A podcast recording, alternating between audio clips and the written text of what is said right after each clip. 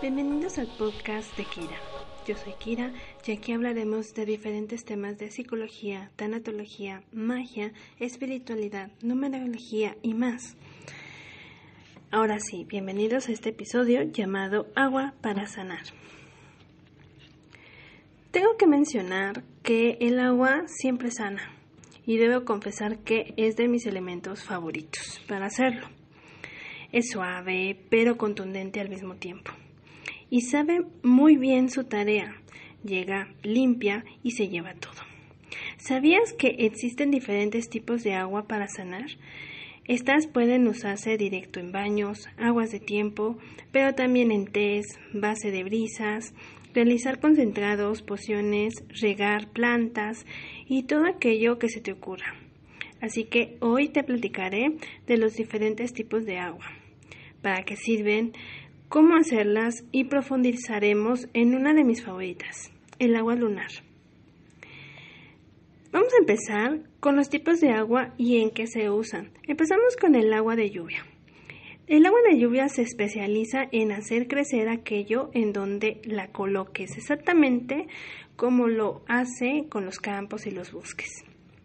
También se usa para renovar la energía de los espacios, personas o proyectos. Por ejemplo, cuando hay energía de monotonía, aburrimiento y se ha pasado por momentos difíciles, su función muy conocida principal es la limpiadora, usa en brisas, arrasa con todo en el agua de la limpieza física del hogar para hacerla también a nivel energético. Después seguimos con el agua de tormenta muy poderosa agua que ayuda a desterrar daños, malas intenciones, ataques, espíritus oscuros, dolor, tristeza y aquello que cayera sobre nosotros. Como una sombra. También transfiere poder. Si te has sentido inseguro, temeroso, titubeante de tus capacidades, un paño de agua de tormenta te caerá increíble. Finalmente, es maravillosa para darnos fuerza en momentos de debilidad o cuando se requiera algo que necesite energía, como un parto, un examen de titulación, un, un velatorio, asistir a una cirugía, hacer un viaje importante, entre otras cosas. Después seguimos con el agua de cascada. El agua de cascada es un agua profundamente conectada con la tierra que transfiere poder, éxito y energía al que se la aplica. Me gusta mucho utilizarla para cuando se ha finalizado algún producto o para darle un empuje a, a algo cuando llegue a su destino o iniciar una consulta para que todo salga bien. Después seguimos con el agua de río, especialista en cargarte de energía, pero también para llevarse todo lo que te estorba, para crecer y si estás dispuesta a dejar ir.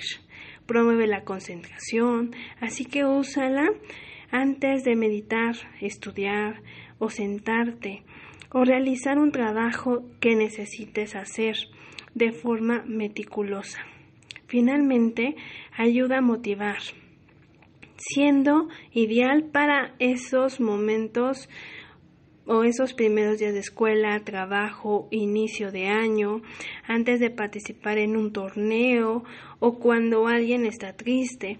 También puedes usarla para hacerte un té en días antes de tu menstruación, en el caso de las mujeres.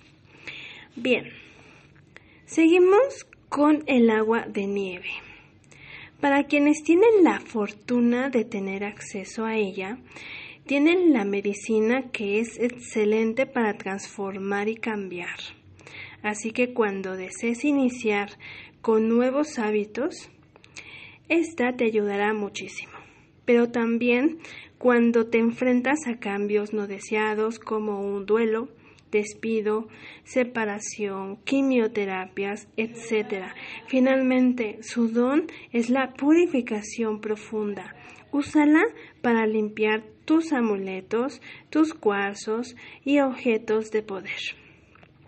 Y por último, y no menos importante, el agua de luna. El agua de luna es una de mis favoritas porque está disponible para todos, en cualquier lugar. Su uso dependerá de la fase en la que se encuentre nuestro hermoso satélite, así que exploremos. El agua de luna nueva se utiliza para nuevos inicios, comienzos, crecimiento personal, darle poder a nuestra manifestación y decretos.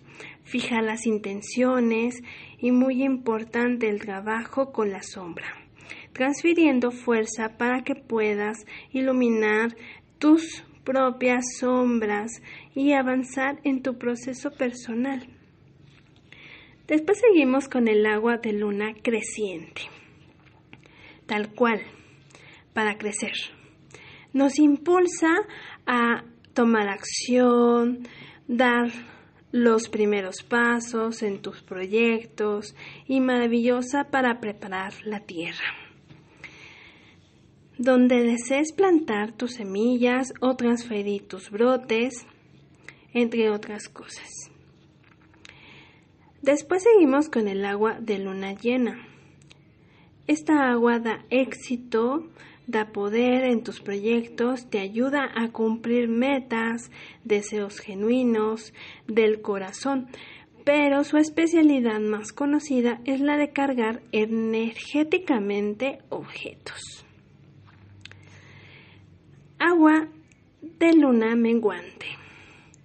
Nos ayuda a dejar ir, fluir, con lo que ha caducado en nuestra vida. Estimula las reflexiones profundas y trabajo interno, maravillosa para drenar la energía oscura de los objetos, usados en sanación como cuarzos o varillas, etc. ¿Cómo hacer el agua de luna? En un recipiente de cristal limpio, de preferencia, sin ningún estampado, se coloca en un lugar donde se dé la luz de la luna. No tiene que ser directo, pero sí que tenga acceso a la energía, por ejemplo, en el patio, pero también en tu ventana, colocándola dentro de la habitación, teniendo cuidado de que la cortina no obstruya el paso de la luz o energía. Se deja toda la noche si es en un espacio de aire libre y puedes cubrirla con un paño de tela o una tapa, nunca de plástico.